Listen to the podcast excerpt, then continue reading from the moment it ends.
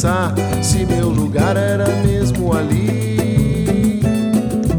Nesse meio de caminho entre dois países. Pé no mundo e a cabeça lá em casa. Amigo, eu criei asa, plantando e colhendo as minhas raízes. Olá, muito bem-vindos a mais um episódio do podcast Fala Toronto, diretamente aqui dos estúdios do Jornal de Toronto, num oferecimento do Brasil Remittance. E hoje nós temos a honra de receber nos nossos estúdios a Maria Clara de Sena, ela que é ativista e a primeira trans do mundo a assumir cargo em entidade de combate à tortura, parceira da ONU. Então, muito bem-vinda ao Jornal de Toronto, Maria Clara. Obrigada, Schuster. É um prazer lhe receber. Nós já fizemos um podcast com a Maria Clara, é o podcast 131 da série anterior com a Team Radio. Mas agora, passado mais de um ano, é hora de atualizar o assunto. Temos dicas valiosas que ela prestou no podcast anterior, mas agora a gente tem que falar sobre o que ocorreu esse ano. Uh, se falou muito de racismo e comunidade LGBT. Tivemos problemas sérios de racismo neste período. E como é que a comunidade LGBT enfrentou esse problema? Bom, é, ver o racismo e a transfobia, vamos ampliar, a LGBTfobia visto daqui do Canadá e comparado com a minha experiência pelo Brasil, a gente tem uma porcentagem muito significativa, que eu poderia dizer que o Canadá é quase chegando a zero, mas ainda existe. Né? Nós é, fazemos alguns trabalhos e algumas uh, capacitações pela 519, que fica na Church Street, e lá a gente conversa com outras meninas de outros países também, que a gente vem fazendo combate, dialogando, bem como a LGBTfobia e o racismo. O racismo no Canadá é bastante velado, não é nada que as pessoas declarem uh, o seu racismo.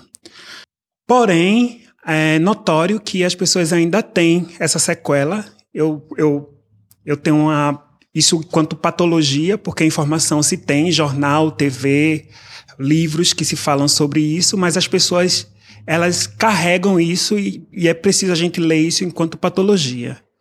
E nós estamos com um projeto também Fuxa que traz just, justamente isso, né? Ah, o Fuxa ele nasce do projeto de inclusão, que é coordenado por Vitor, um argentino, e a gente está trazendo todas essas demandas. Pois é, como é que surgiu o projeto? O Fuxa ele surgiu através do conhecimento de Vitor, Vitor que ele é professor é, de línguas, ele também adora a cultura brasileira e a gente fez uma conexão muito saudável, né? A comunicação fluiu porque eu não acreditava que eu poderia ter um elo com alguém de um país é, sul-americano vizinho nosso e fluiu, né? Então ele começou a, a ter algumas demandas de, de, de, desfiles, reciclagem e foi de onde ele surgiu com um projeto chamado Os Oito Sentidos.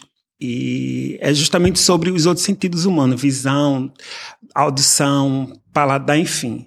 E é bastante interessante isso. Esse projeto. Certo. Como é que vai se dar concretamente esse projeto? Quando é que ele deve estar disponível para a comunidade? Bom, é, Vitor poderia falar melhor sobre ele. Agora nós estamos num processo de, de elaboração, realmente, né, da escrita e vendo uh, parceiros que possam financiar esse projeto. Vitor adorou o espaço. Eu posso dizer que o espaço aqui do Jornal de Toronto será um do local onde nós iremos fazer nossos trabalhos por acreditar no Jornal de Toronto. Exatamente, talvez... aqui o Jornal de Toronto, um jornal inclusivo, e é esse o nosso objetivo, de atender a todos, é, sem preconceitos. Mas, Maria Clara, uma preocupação é como combater a transfobia e respeitar a identidade trans. Para poder combater algo, as pessoas elas precisam estar abertas a ouvir né? Precisa estar aberta ao diálogo e entender que a identidade de gênero, a vida do outro, ela não interfere na sua. As pessoas elas, elas acreditam que as mulheres travestis e transexuais ou o segmento LGBT está destruindo com a família, mas eu não consigo visualizar isso se não for de uma forma uh, mais profunda, Schuster. Isso é algo, como eu posso falar, uh, patológico. Eu já falei uma vez e eu repito, porque informação as pessoas têm, né? A gente não quer acabar casamento de ninguém, a gente não quer destruir o processo da família, porque a gente não nasceu de uma chocadeira, a gente vem do, do laço entre o homem e a mulher, a gente sabe, mas nosso corpo ele tem autonomia. E os acordos internacionais provam isso, que direitos humanos é o meu direito de ir e vir.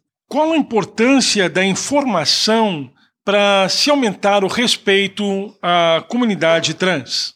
Eu repito, porque a informação está em todos os lugares. Né? A informação que eu ouvi no Brasil é repetida aqui no Canadá. O Canadá, por exemplo, tem o, o Trans Member Day, que acontece na 519, todos os anos, no mês de novembro. E lá ele faz uma lista de um número de pessoas, pessoas trans, homens e mulheres trans, que morreram. O Brasil está ganhando de todos os países, seguido do México, que tem metade da quantidade de feminicídio e homicídios de pessoas trans. Ou seja, quando nós temos um número significativo de pessoas que votaram é, nas últimas eleições brasileiras em um presidente que, que luta contra os direitos humanos, luta contra o a existência de Maria Clara e de tantas outras pessoas que apresentaram nesses projetos, né? nesse, nesse, nesse alarme que diz que o Brasil é o país que mais mata pessoas trans, travestis e transexuais. E aí eu lhe pergunto, essas pessoas brasileiras que vivem no Canadá, elas têm acesso às informações ou elas não querem ter acesso às informações? Porque ela existe.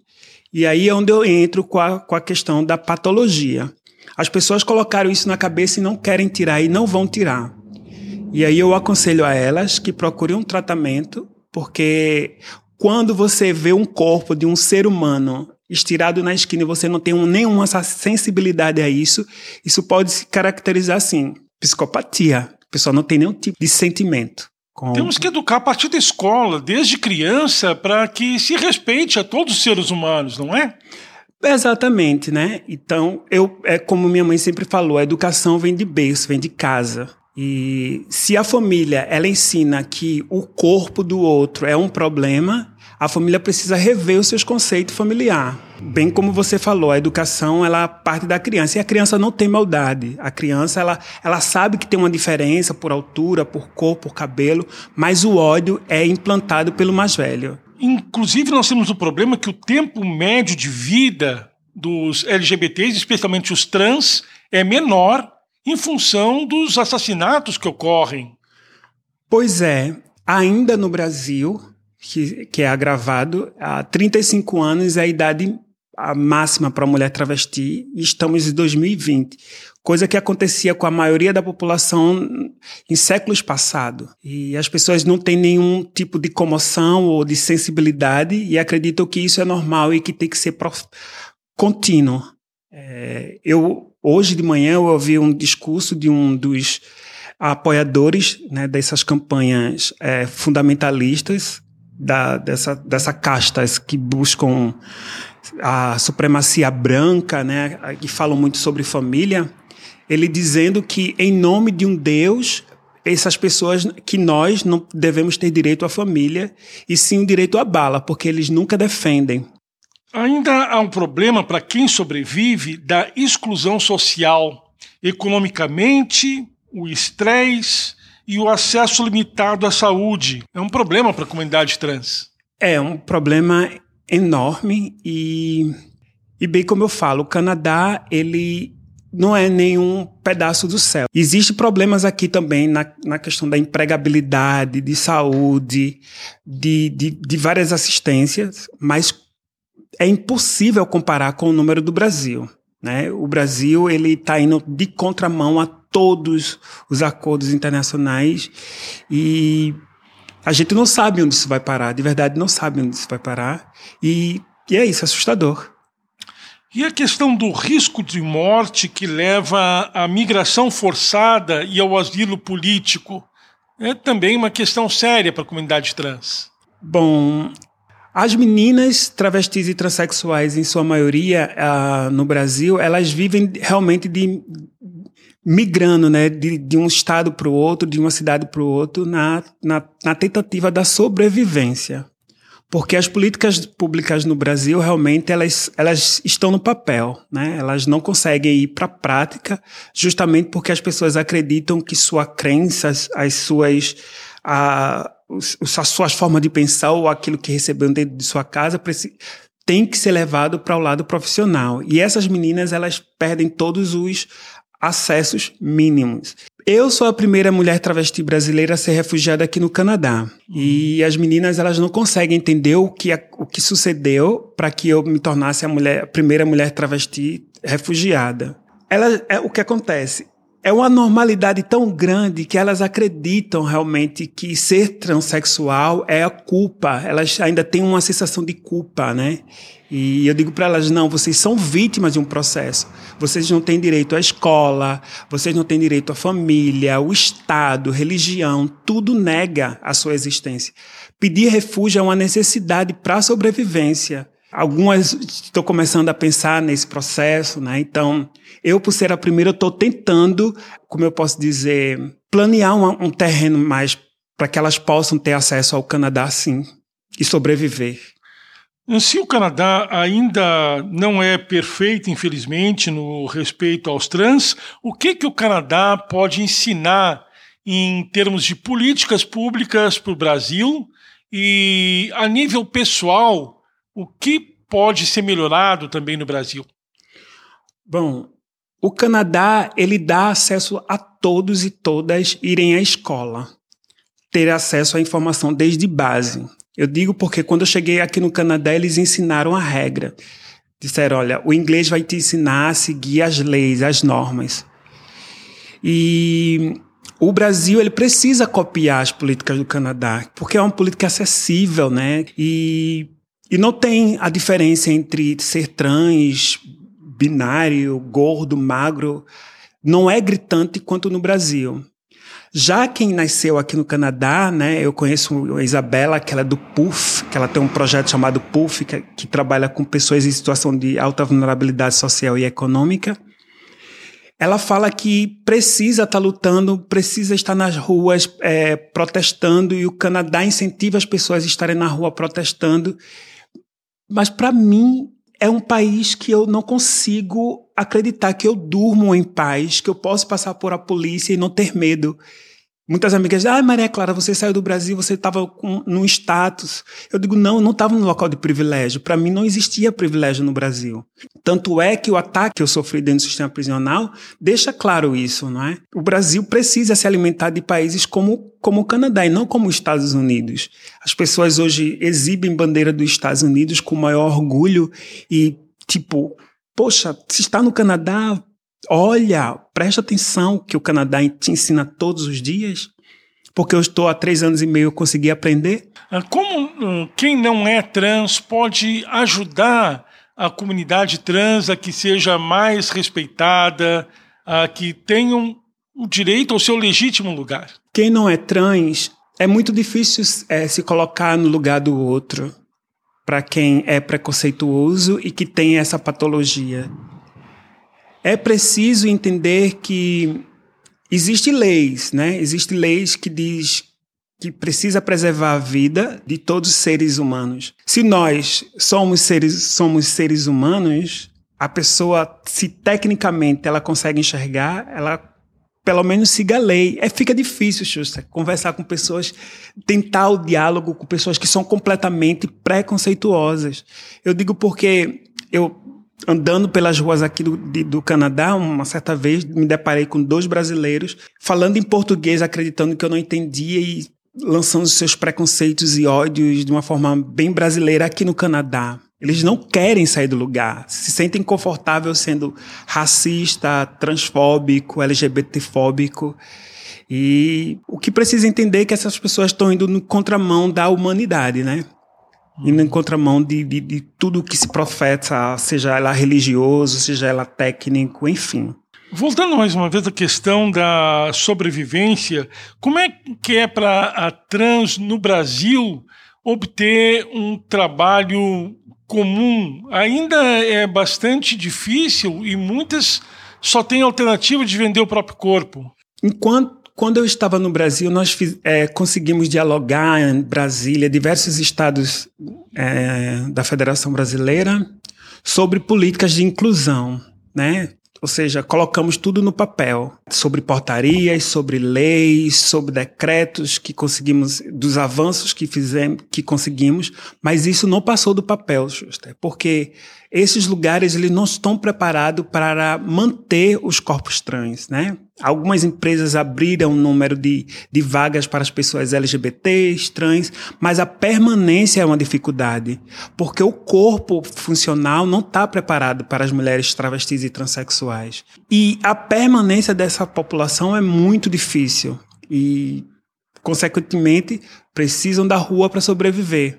Ainda mais agora no processo de pandemia. Muitas meninas me relataram que precisavam estar nas esquinas, né, porque não foram aprovados o seu pedido de ajuda ah, pela questão da pandemia e elas tiveram que vender o seu corpo, que é um, um suicídio, né?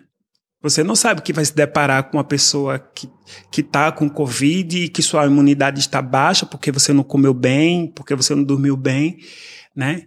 Algumas meninas é, pegaram coronavírus. Uma, eu conheci duas que, duas que faleceram por conta do coronavírus, por conta da sobrevivência.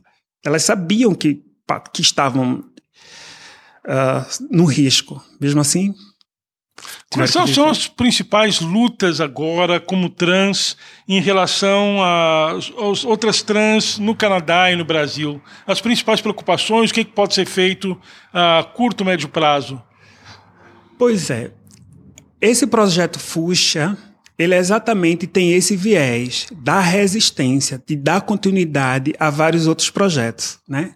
Esses projetos de inclusão, quando a gente trabalha com, com pessoas cisgêneras, com brancos, enfim, a gente tenta colocar esses corpos trans, LGBTs, inserido no, no, no que diz normal, no social, né, na, na sociedade como um todo e, bem, e, bem, e trazer também essa sociedade para dentro de nossa comunidade. Entender que em nossas veias corre o mesmo sangue vermelho, que o nosso coração pulsa, a nossa família também nos ama, direto ou indiretamente. E é isso, sabe? A gente está lutando para que as pessoas consigam entender futuramente que não tem jeito, nós existimos e vamos resistir. Mas agora é importante que os governos também se conscientizem que é uma comunidade que precisa de respeito. E aqui no Canadá e principalmente no Brasil, é hora de medidas urgentes. Exatamente. O que o Estado precisa entender é que os, quando essas meninas estão na esquina, ela paga imposto. Ela merece uma rua digna, ela merece uma casa digna e ela merece respeito. A lei, né, por exemplo, a Constituição Federal de 1988 deixa claro, todos somos iguais perante a lei. Mas isso é teoria. Quando a gente é, viola a lei do outro, a gente precisa entender que a nossa violação ela vai vir seguinte. Porque a sociedade está apanhando por conta do transporte, a corrupção, é assassinato, é roubo, é por conta da estrutura. Se a gente não consegue entender no coletivo que todos somos iguais perante a lei, então todo mundo pode fazer o que quiser, corrupção, violação de direitos humanos, enfim. Certo, é isso aí. Vamos respeitar todos os seres humanos, inclusive os trans. Maria Clara de Sena, muito obrigada pela presença no podcast Fala Toronto. Obrigado a você, obrigado ao Jornal de Toronto. Nós voltamos na semana que vem num oferecimento do Brasil Remittance. Até lá. Volto pra cobrar. Não se esqueça o meu nome, pois o mundo há de girar. Pois o mundo ainda há de girar, de girar, de girar. Somos Zé Francisco no Canadá.